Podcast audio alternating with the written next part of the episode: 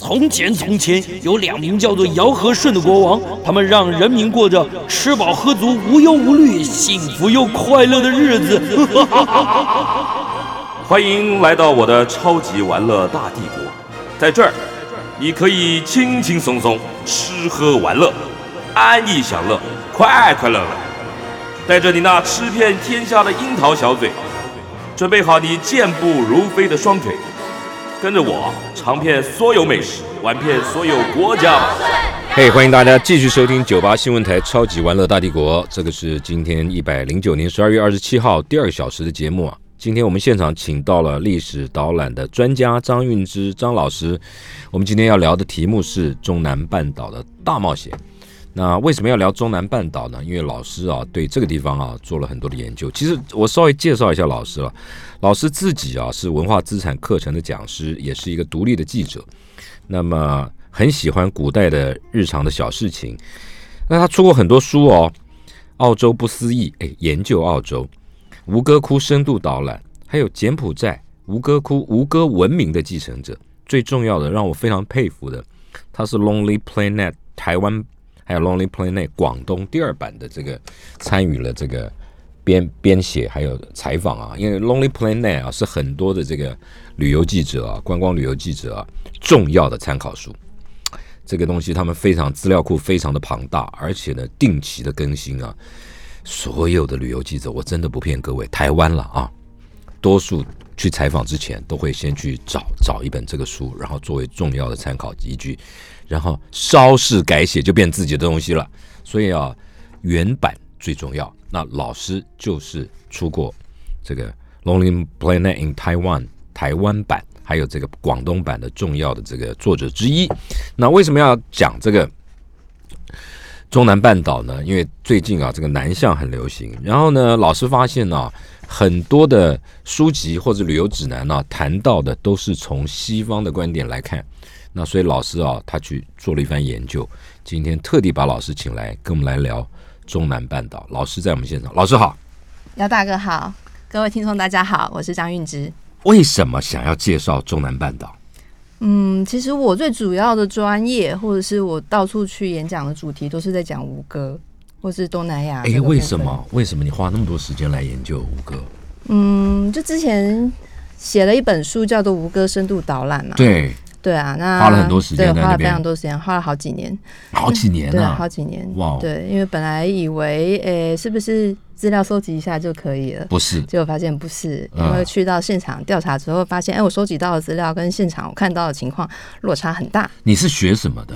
嗯，我本来是学剧场的，是哦，对，然后在大概二零零八年的时候进了出版界，嗯，那没多久，那那个所谓数位浪潮兴起，现在大家开始用 iPhone 嘛，对，所以就开始写东西，对，老板就说，不然你来出个世界文化遗产的导览 APP 不是不是，你那个你那个时候在出版社，对我那时候在出版社工作，哎，这个 idea 很好哎，对，这 idea 超好，嗯，然后但是那个时候 iPhone 还是第一代、第二代啊。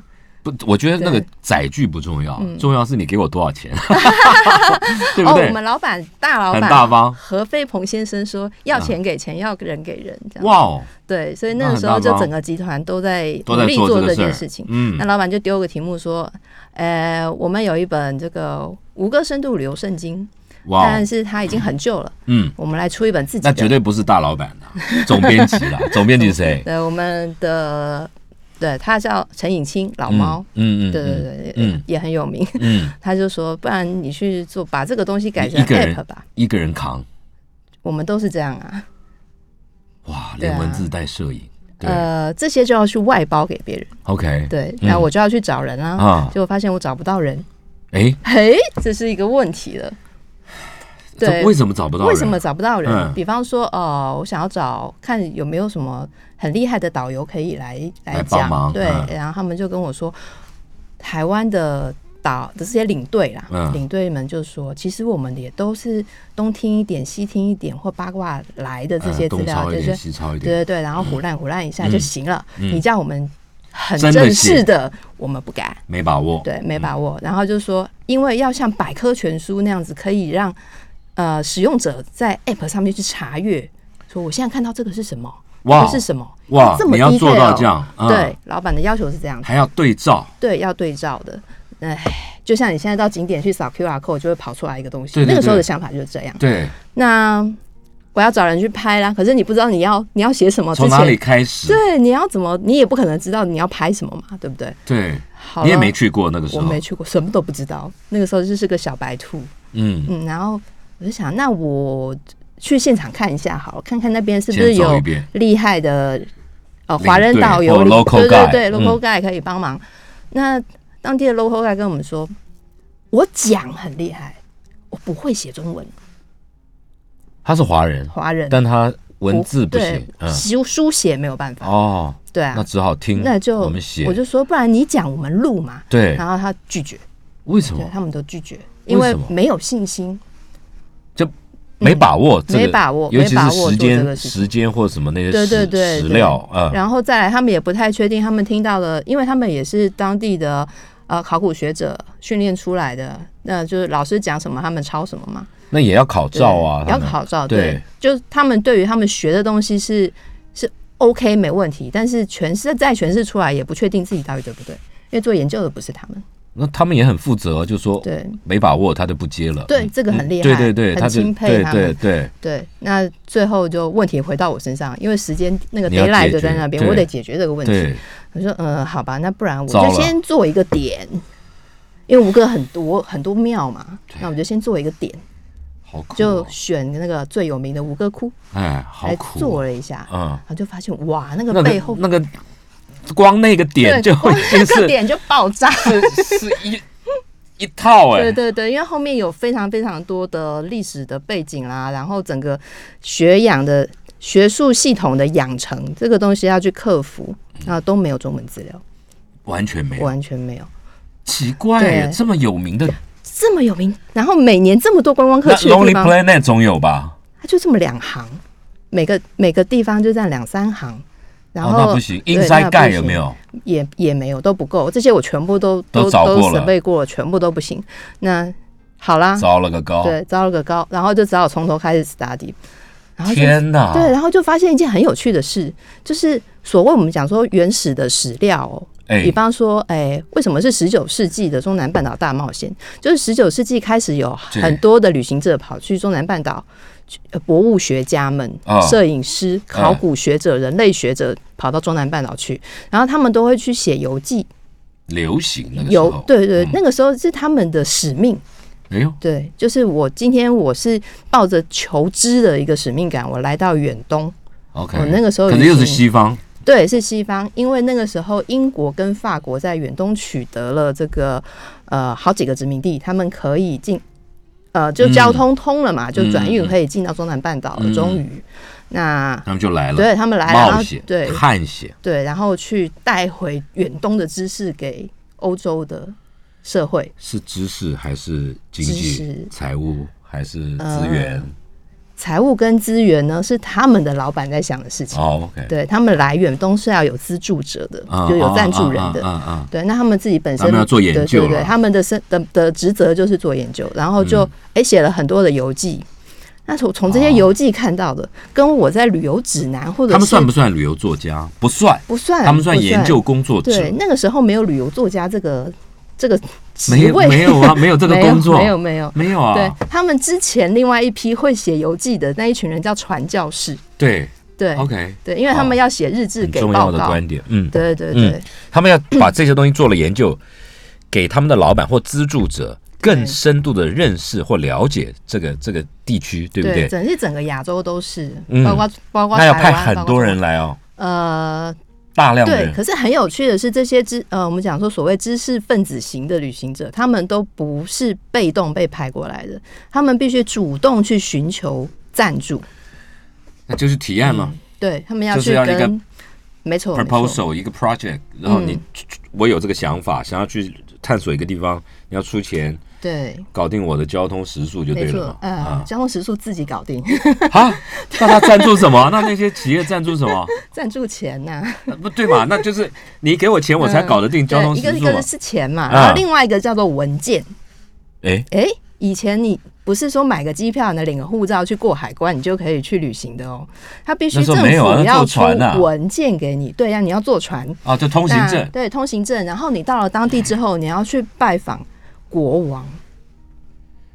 哎，可是那个国王如果两国没有邦交，我也不认识你，这个你是什么国的？你拿那个来外啊，跨博啊，diploma 还是对 certificate，我我也不在啊，这些所以传教士很重要啊，传教士要帮忙引荐给国王，对，很麻烦，很麻烦。嗯嗯嗯，那国王就会跟你啊、看了你，那觉得你开心啊，不是看到你觉得开心，是看到你送的礼物他开心。哎呦还要带哎花要带酒来，对对对对伴手礼，各式各样西方的真情呃这种真奇奇怪怪的东西。奇奇怪怪的东西，什么手枪啊，各式各样。带带两只表，哎，他表喜欢对对不对？对对对，总不能带两个碗，他他不喜欢瓷器，呃瓷器，他们说中国很多，我们这边也很多，所以瓷器所以 they don't care。所以不见得有用。对对对嗯。对对，你得在你们西方出产，他们在呃自己本土很少看到的东西，嗯，对啊，那你讨好了这个国王，他就会帮你签一份文件。哎那你就拿这个文件，你出出门之后，你就到驿站或者是地方官那边，请求地方官让你吃、让你住，然后提供你交通工具。通行证。对，但是问题是，如果今天来到了一个蛮夷之地，嗯你有国王嘛不好啊，也没用。对，这个就是他们在游记里面，你知道我在讲，对哦就是说，哦，国王很大嘛，哦，国王手写了一条，哎，嗯，这个请给予全力 support。对对对就你来到了，一个蛮夷之地，他嗯连字都看不懂。对他们就常被地方官就不理会。对啊，如果来到了食人族的地方，他把你放到锅子里面，要嗯准备要，会不会？所以你就要另外再准备礼物给。哎呦天！哪！我出门还要带那么多东西 对，对对，所以车很重要。那在中南半岛，就大象很重要，才能够搬运这么多的东西。然后我还要去嗯租一头大，不，你要买一头大象，呃，不是买一头 问题不大，嗯，我还得喂它，要不然你走三天它饿了。所以你不是只有买大象，哎，你买大象要通行证和许可证的，你不是说随便谁谁都可以买大象的。好好，对，它不是自由贸易经那济。好好，那那我买了一头大象，对。我骑了，骑对。可能一头还不够，一头要载东西，一头我骑着，对，你还得买相夫呢，雇就前面拉的。对对对对对，不然你自己没办法带那个大象。所以他们就是一队人浩浩荡荡，然后还有厨子啊，嗯然后还要雇船跟船夫啦，这些就非常需要，就一样就在一起，对对对对，在一个对 team 里，面这样子对对对，移动对，然后一个点一个点一个点的去换他的这个成员，很不容易。可是那个嗯，这谁呀？那是谁这样那干？是谁啊？嗯好，呃，我这边挑了几个人出来哦，哦，好几对个啊。好好多人啊，OK，好多人。那个最有名的那个叫亨利·穆奥，嗯，他是个法国人，不过法国政府不给他钱，所以他靠他太太的关系从英国那边拿钱。他太太英对国人，他太太是英国某位很厉害的大探险家、军方人士的女儿，哦，对，所以就有哎，这个。你好厉害，你怎么？去查到这些东西啊？你还要去看那些翻文哈。没有，我们进一段广告，待会儿回来，待会来。来，我们继续跟历史导览专家张云之老师啊，来谈十九世纪的中南半岛大冒险。刚刚张老师讲啊，上半段讲说他因为工作的需求，他去发掘发掘这个吴哥文明，然后呢，发现光是介绍一个吴哥窟就不得了，嗯，然后呢，就从这个很多的西方的这些，你应该叫什么？那个叫什么？西方的博物学家博，物学家嗯，里面去找，对，对不对？那我我就说，那你必须得，嗯，翻文也要很好，对不对？我不敢说自己很外文好啦，，然后让一个爬书整理。对，对，总是要做一些基本的。天哪。对，study 是要的，所以所以慢慢慢慢去把这些东西没呃错。爬书整理，嗯。然后建构成一套完整的华文嗯。论述系统。中国大陆没有人做这个研究，嗯，没有没有，那个时候最痛苦的就是我怎么样找中文的都很难都找找不到。连日文的都不太容易找到。啊，。这样你这本出成功出版以后，你不就变权威？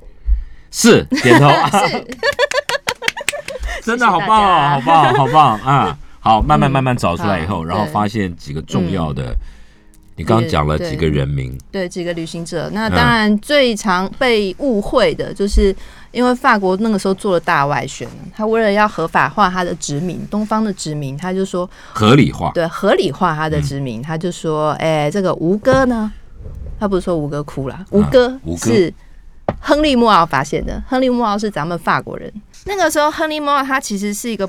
就是所谓的博物学家啦，那他是他从法国过来，来到来到中南半岛之后，他其实并目的并不是去找吴哥，他干嘛？呃，他就是所有看到的植物啦、动物啦，他都很努力的把它们记录下来，然后做成标本。那他本来也要懂一点啊，还是他很懂？他他学习速度超快的，他都对动植物都要做标本，对对对，然后呃。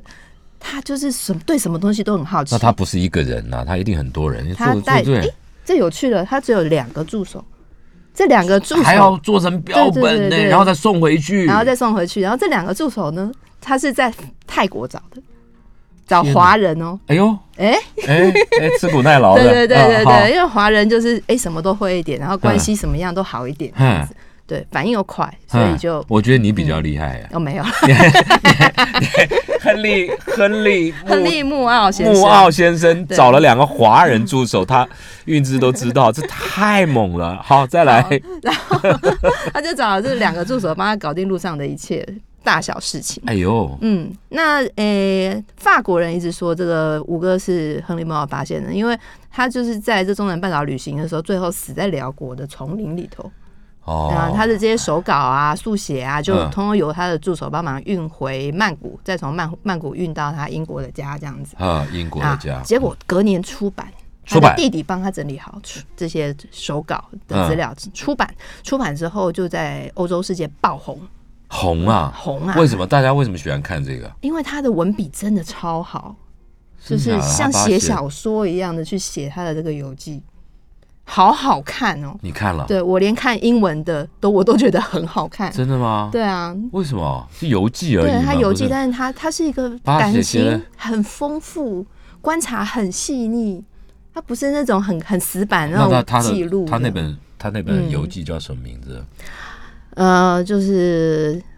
那个我在我在吴哥的日子啊，没有没有没有，还没有那么 失礼。那个年代就是很很直白的，就是呃几年到几年某某某在呃某哪几个国家的旅行史，这样就这样就这样就红了。对，这样就就红了，很厉害。好，对，那那本书因为爆红啦，所以法国就拿这个做文章，很快，嗯，就就说那个我们要把印度支那吃下来，然后这边呃。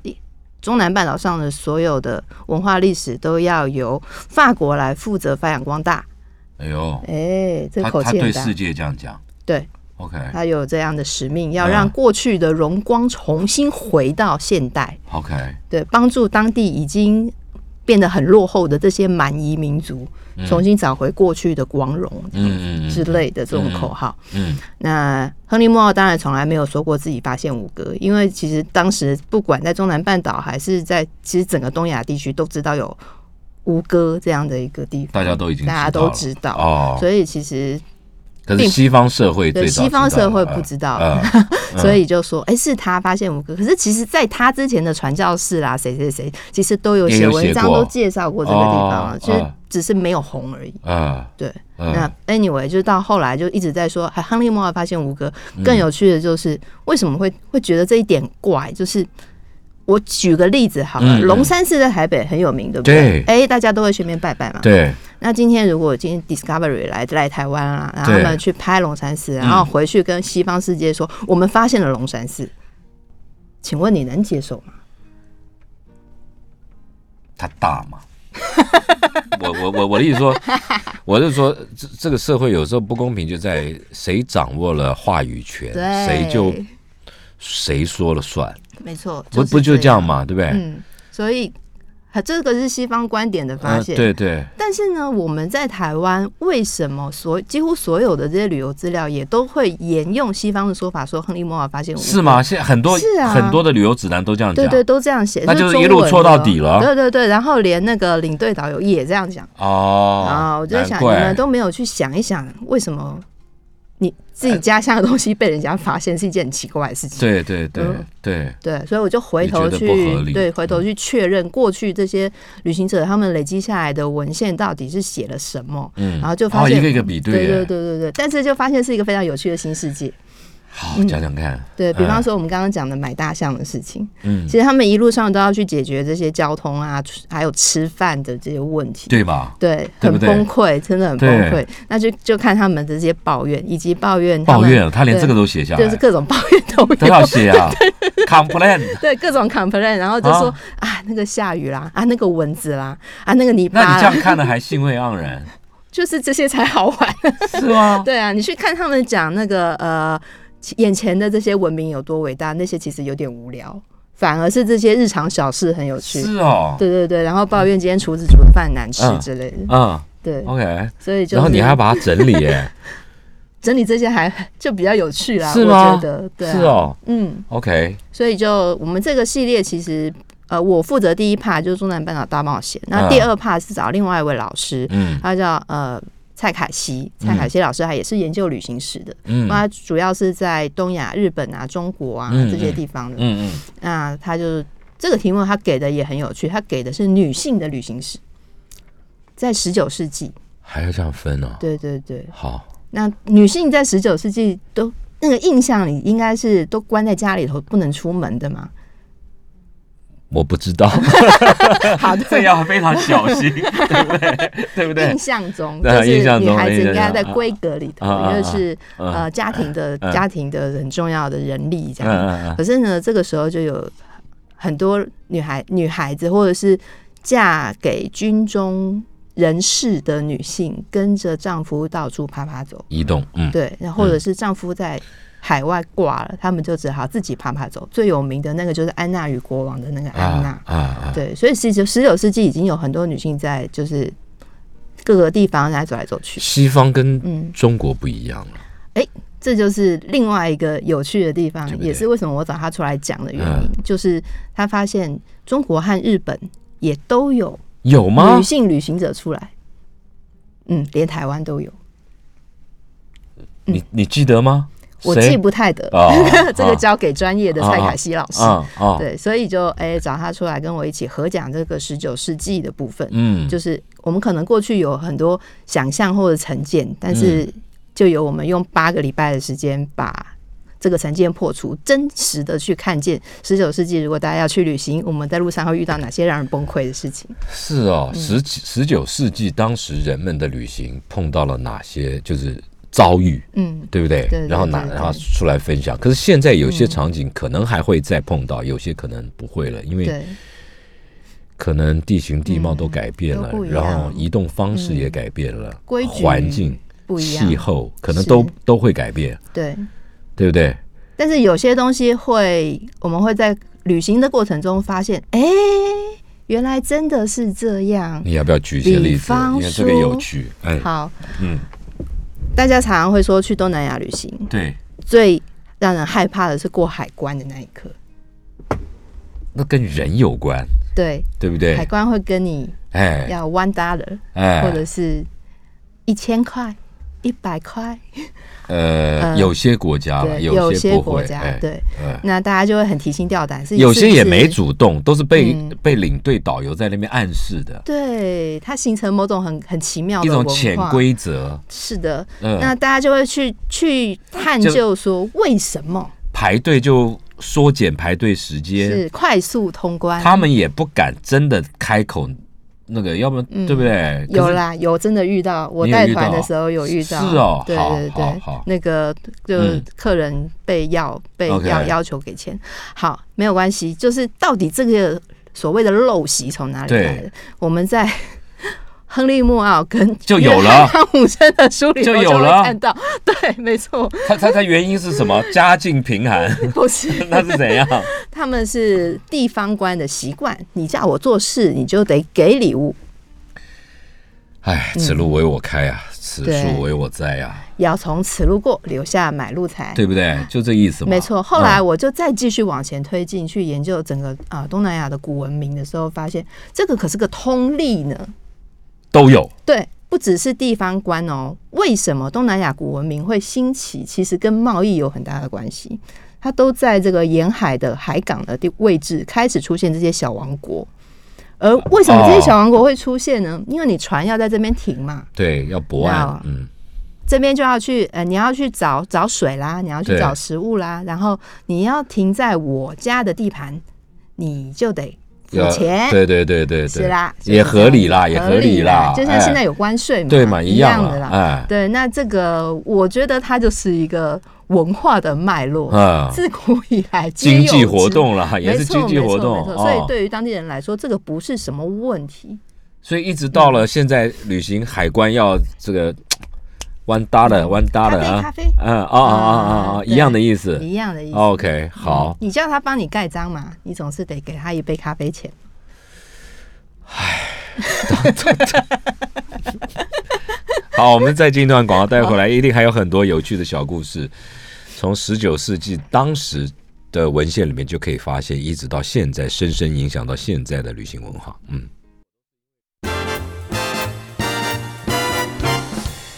来，我们继续跟历史导览专家张运之张老师聊中南半岛十九世纪的中南半岛的大探险啊，那大冒险。那老师刚刚讲了，当年有很多的故事。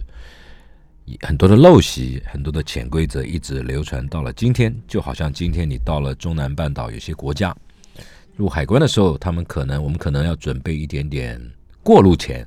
那这个习惯其实是从十九世纪就开始了，因为贸易的关系，因为经济活动的关系，对不对？没错。还有什么故事？老师好好好听哦。好，嗯，这边来顺便对照一下，提一下这个图吧。来来来。呃这一位仁兄，哎，对，这一位仁兄看起来是个军人，对，德拉波特，嗯，看穿着军装，的确他是军方的人员，没错。那因为那个时候就是法国，他取得了。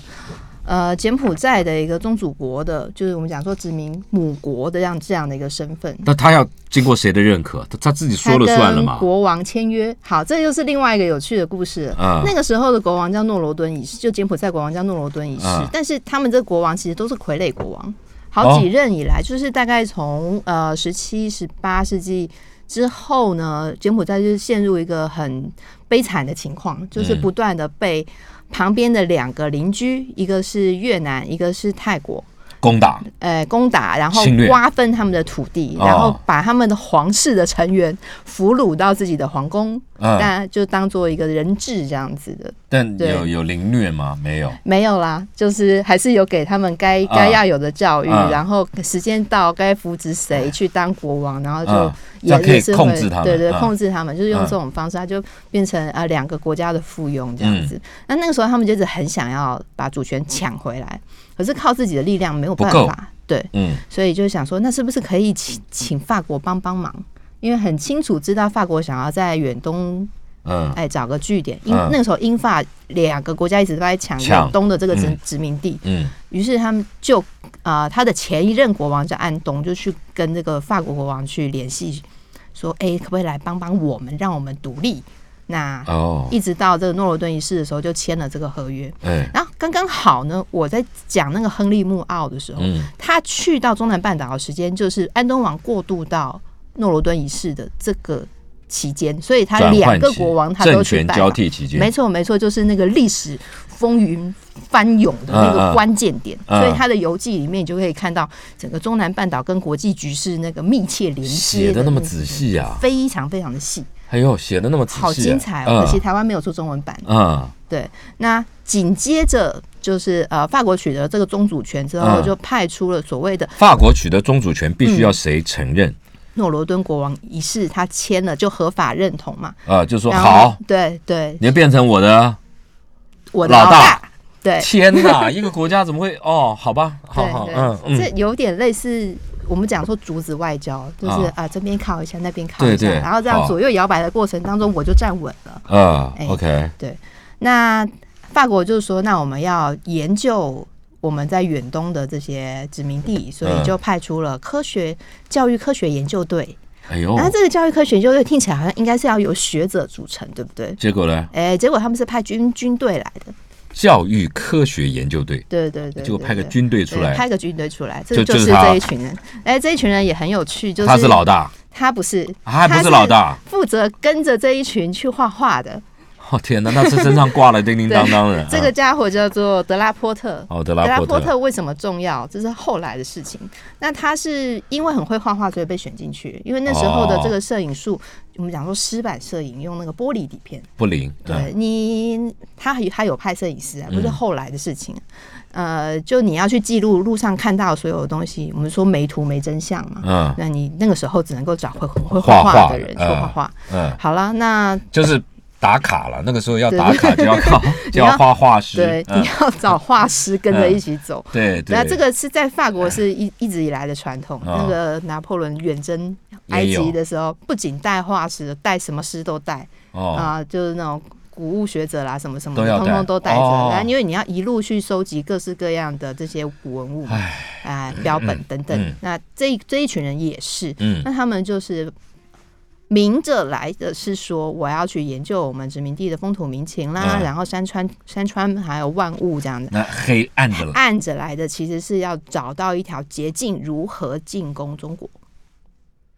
这么有野心啊！是这么坏啊！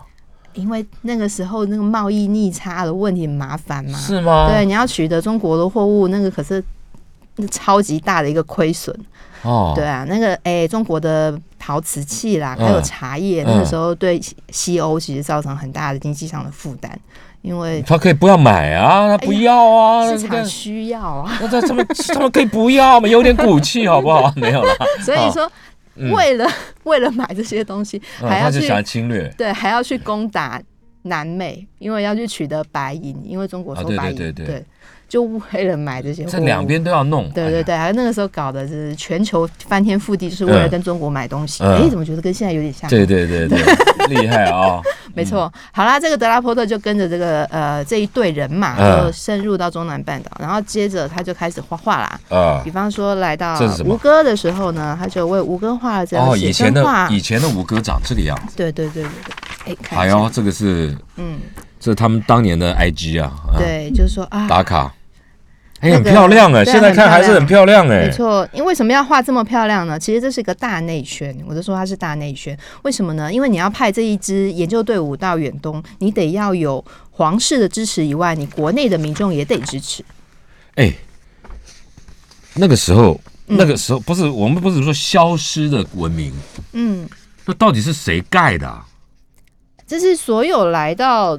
吴哥寺，这个叫吴哥寺，就我们大家讲吴哥窟。吴哥寺面前人都会问的问题。对啊。然后当地呢就有很多传说啦，天神在一夜之间。对对对对，那到底是谁？以你这样子爬书整理，现在的现在的研究的成果就是，其实每一任国王都在盖自己的国庙啊。然后他其实就是一路盖盖盖所谓城市的中心，对每一任国王都在盖，一直盖一直盖一直盖。所以中南半岛各地都有像吴像吴哥窟这样的地方。哦。所以为什么它难做，就是因为到处都是。好漂亮。对啊，超漂亮。而且要大量的人力啊。没错，没错。那那个时候，因为物产丰饶啦，土地不是那那你的研究里面有没有？为什么一夜之间这些人都不见了？其实没有不见，啊都还在啊。哦，对啊，嗯呃，看一下这张图有没有？有啦，有七大象，人都在这边嘛。嗯，对。那如果说从这个同一时期，有另外一个。摄影师叫约翰汤姆生的，他是第一个进去拍吴哥的人，哦，他也是第一个来台湾拍台湾的人，是吗？所以那些东西，这些东西都留下来了。呃，台湾的部分呢，这我们现在出版市场上就有游永福先生写的有约翰汤姆森的相关的书。那中南半岛部分其实呃相关的出版品也挺多的。OK，嗯，所以这个约翰汤姆森就呃大家比较熟一点。约翰汤姆对汤姆森在他的照片里头就有。很多诶相关的记录，来，好，好，这个就是当时。德拉伯特这位很会画画的军的军官，他在走完整个湄公河之后，他画的这个风土民情集成，就是这不是一时一地的一个写实的的的作品。就是他，这个是他用回忆，对对对，然后他把一路上看到的人的特征都把它画在同一个画面上面，然后凑对对对凑在一块，然后告诉呃法国的内部说，你哎我们在远东看到的人的长相大概就是这样子，然后很写实啊，很好看啊。对，它有美化的嫌疑，过度美化。哦，真的吗？对，就是他装了美图秀秀。真的吗？对，另外一个很很明显，我看到了香蕉跟凤梨。对对对对对，就是所谓中南半岛集大神。另外一个明显装了美图秀秀的是这个，它已经不是装美图秀秀，它是过过度 P 图。那这是什么？这个是呃吴哥的古皇宫，现在还在吗？现在当然不是这个样子。他已经颓圮的一塌糊涂，可是其实他们进去看到的时候，也应该是颓圮的一塌糊涂的状态。可是因为他要做大内宣嘛，他不能够让他的国民知道他们在一堆断垣残壁里面走，所以他就把它自自动重建，是吗？对，他在画面上重建了，是哦，重建了他们想象中的吴哥王朝的样子，对，P 图，就是他想象中的吴哥王朝，对，就是就是这种啊，白色的大理石。然后欧洲很流行用大理石去盖神庙嘛？对，对，他就那个也是那个也是谎言。那个对，他就去去打造一个梦中的远东的繁华，古代的繁华之地。其实不是大理石，对不对？吴哥吴哥的建筑是什么石头？是砂岩，主要是砂岩跟某种呃粘粘性很强的粘土，叫铁力岩。哦，对。好，那现场不是这样子的，但是他就把这个图画好了传回去，然后那法国人看到，法国内部的人民看到，就哇，好棒！我们在远东的这些这些呃殖民地的的文明成果实在太棒了。我们身为他们的殖民母国，我们有这个责任要好好的把它保存下来，所以就很愿意捐钱继续支持他们做这些事情啊。对，所以说为什么宣传？老师，那他这这这这个这些。嗯，是人像还是神像？其实是佛陀的面容。佛陀，对，那个时候是刚好是大乘佛教流行的时候，就把这个慈悲喜舍四四张脸，就把它建在每一个塔楼上面都有。慈悲喜舍，对，慈悲喜舍不是四面佛，四面佛是印度教的，那是不一样的东西。可是我们有时候都讲，那个时候旅行社最最重要的宣传叫做微笑高棉。对，这个就是微笑高棉的那个微笑的脸，就是哈，就是好，到处都会看得到，并不是只有那一个寺庙看得到，到处都是这个样。只要那事实上是这个样子，事实上都是笑笑的，对，都笑笑的，那就很 peace 嘛，peaceful，对对对，很平和。阿弥陀佛。好，好，那个年代是这样。那好了，这个是他回到法国之后去重建，他在还重建。那你要有工匠啊，那你要有工人啊。他这个应该是用木头去去去雕的啦。是哦，对，就不是用。可是这个就跟那个不一样啦。这个面容看起来，这个他 remix 的更厉害，他这完全跟现场是。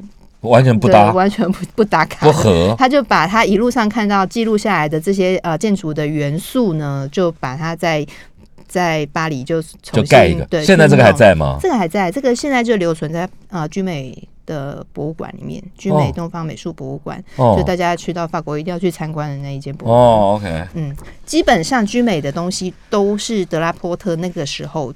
用河运把它运出来。河运啊？对，我们这边有一张图。可是你你河运运到一个程度，你还得海运啦。对啊对啊对啊，河运运到西贡，然后就上大船，然后再运回。这张对，是是这个，就是他们在湄公河上面，就沿途沿途只要看到好东西，就赶快把它搬走。船会沉吧？他们放太重了。哎，他们就是一批一批的运，雇当地人，然后用这种。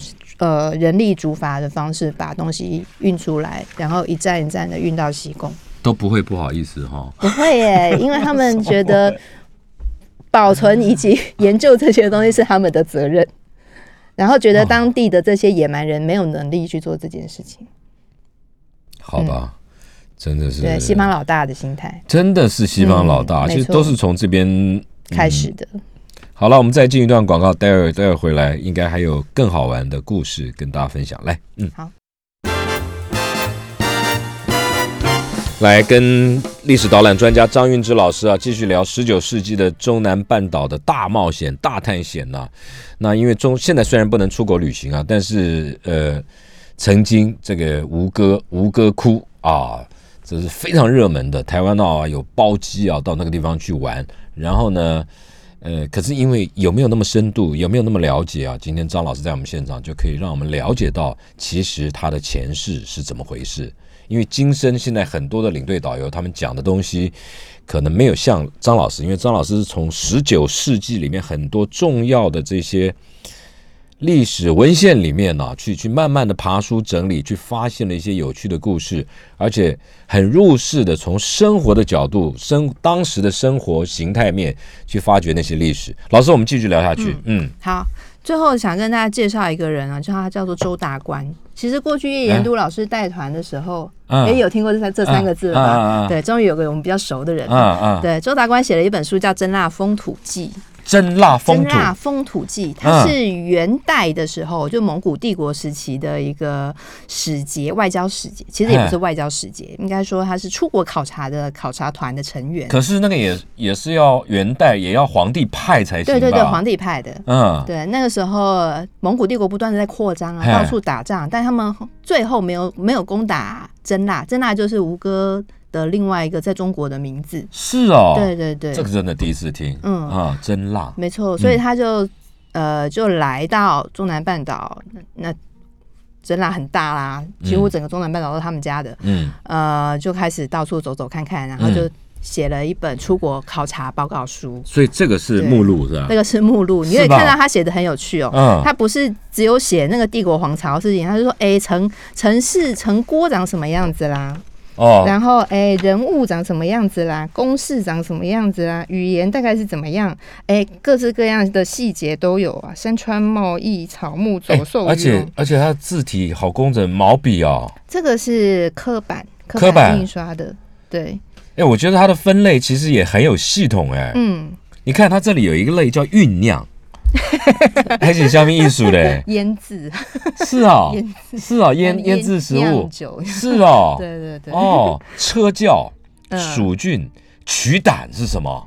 取胆，对啊。我有点，我有点，我要我要再确认一下，对，就是还有澡澡浴，就是他们的风土人情，洗澡怎么洗？再怎么洗？啊，在河流里面洗澡，不穿衣服，男女共浴这样子。哦，所以大家都去跑去，他们这群人会跑去偷看。我觉得这个分类就已经就已经让人家好好奇，那个时候就已经有这个观念了。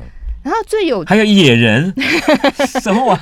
少数民族哦，好好对，嗯，不礼貌。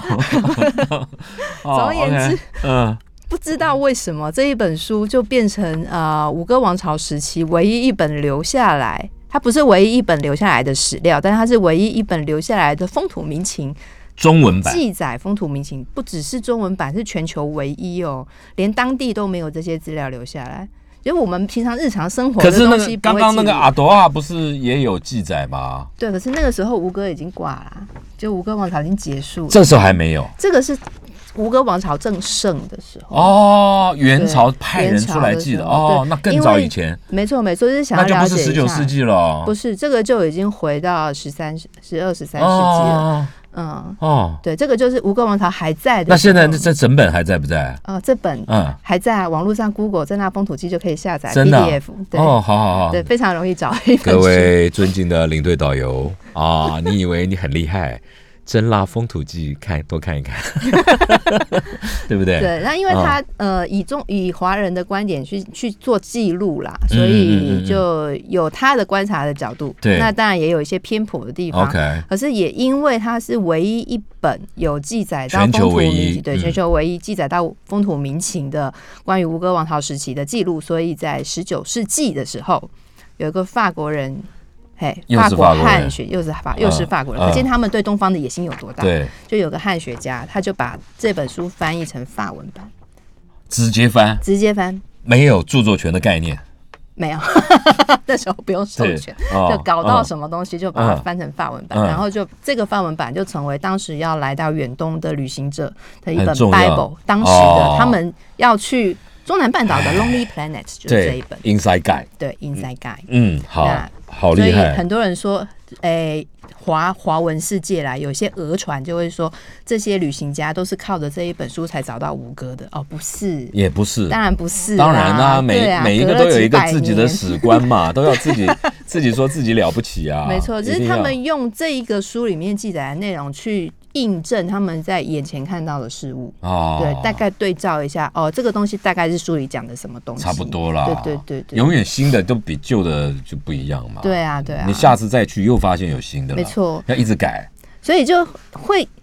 出现很多那种断，就那个我们讲说有个 gap 在，对，有点断。比方说，哎，会听到有一些传说啦，呃，尤其华人族群，因为其实很多华人在在几百年来就是一不断不断的移民到呃中南半岛，然后柬埔寨也很多，尤其潮州人，那就会有一些谣传，比方说那个他们的圣山叫做库伦山，库伦库伦山高棉人的圣山叫库伦山，在柬埔寨现在东北部的地方。那这个库伦山上有很多的荔枝树，哎，那华人就不叫它库伦山啊，叫 Mount 库伦，平南库伦，他就不叫哈库伦山，他用华语讲嘛，就叫它荔枝山啊，荔枝。所以你去 Google 荔枝山，它你就会跑出来荔枝山国家公园这样的一个地方，这是华华语世界的一个称呼。嗯，那这些荔枝树是哪里来的？哪里来？哎，当地的华人就说是咱们周达官从中国带来的。嗯嗯嗯。然后高敏人就会一头问号。我我跟你讲，我坚信不疑。对对对对对对对对对对，这个是梅花梅花满天下的概念。梅花梅花满天下。嗯，我就对这个传说感到很大的疑问。真的吗？后来我就去考据周大官到底从哪里来。哎哎，哪里来？你都知道荔枝在哪边吗？哪里长的？在广西、广西、广东、华南地区。对，周大官出发的地方在温州。差不多啦，我从来浙江，我知道了，那边不会长荔枝。我不是，那你那个杨贵妃啊，对不对？那样快马这样送来啊，差不多啦。啊，贵妃在长安，差不多，差不多啦，都要快马送去啊。对，要跑死几匹马，对不对？啊，所以，所以你，你，你。你太认真了，我太认真，破除呃很多大家美好的想象，是非常对不起。嗯嗯，所以所以最后最后你要告诉大家的，我要告诉大家，如果根据周达官他看到了那个吴哥的场景，跟啊十九世纪的这些旅行者他们看到了吴哥已经变成呃遗迹的这个场景，他们的对比之间的关联。啊，对，我们看看过去，看看现在。那你每一次去，你应该去了八百次了吧？对啊，我现在没办法数那个次数。那你如果去对照，每一次都有一些心得跟感想吧。现在最大的心得感想就是，哇，全球都在重建吴哥。全球都对。过去我们去看到最最开始去的时候看到的都是呃颓败的废墟，在丛林之中很失意这样子。对，就啊去享受去感受那个废墟的美美感美感。嗯嗯嗯。可是呢，现在就都在进行大重建。为什么？为什么不保留它的那个？有一个问题，哦史的一部分呢？嗯，因为游客实在太多了。嗯，那你这些呃掉下来的这些砖上面都有很多的浮雕嘛？嗯嗯嗯。那它这个砖掉下来之后，会露出里面的土方。嗯，然后大雨的时候会把这里面的土方都会冲掉，流失。那它的那个基嗯结构基础就会流失，那它就会颓败的更快。那再加上游客不断的进来，他们就会去踩在这些砖石上面。没有限制啊？有限制都会说不可以爬，不可以踩它。但谁管你呀？还是照爬。他们没有一个观光警察在里面。有有有很多，但是抓不胜抓，人实在太多。要罚款的吧？要啊。要坐牢吧？对啊，但是会抓导游啊。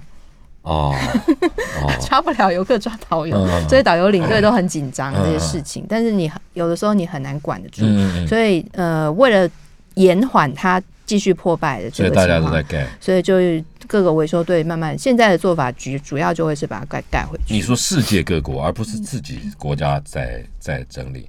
自己国家的也有，但不多啦。那世界各国可以吗？取得权利？因为他们是联合国的成员哦。在列入世界文化遗产之后，各国只要只要有心，对有有意愿，你就可以去当地做这个调查研究跟维护的工作。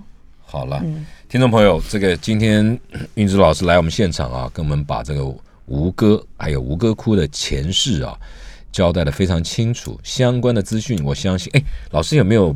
布洛格或是脸书，我们可以看到您经常发表的著作。哦，可以啊，大家如果在脸书上搜寻“张运之”三个字，就会看到就可以看到很有意思。我们今天非常谢谢张老师到我们现场来。你下次要做什么研究？下次，呃，下学期会开的课是海洋史的部分，东东南亚海洋史的部分。我们非常期待，等你整理清楚，我们再请你来我们现场来，好不好？好，谢谢老师，谢谢，拜拜，拜拜，嗯。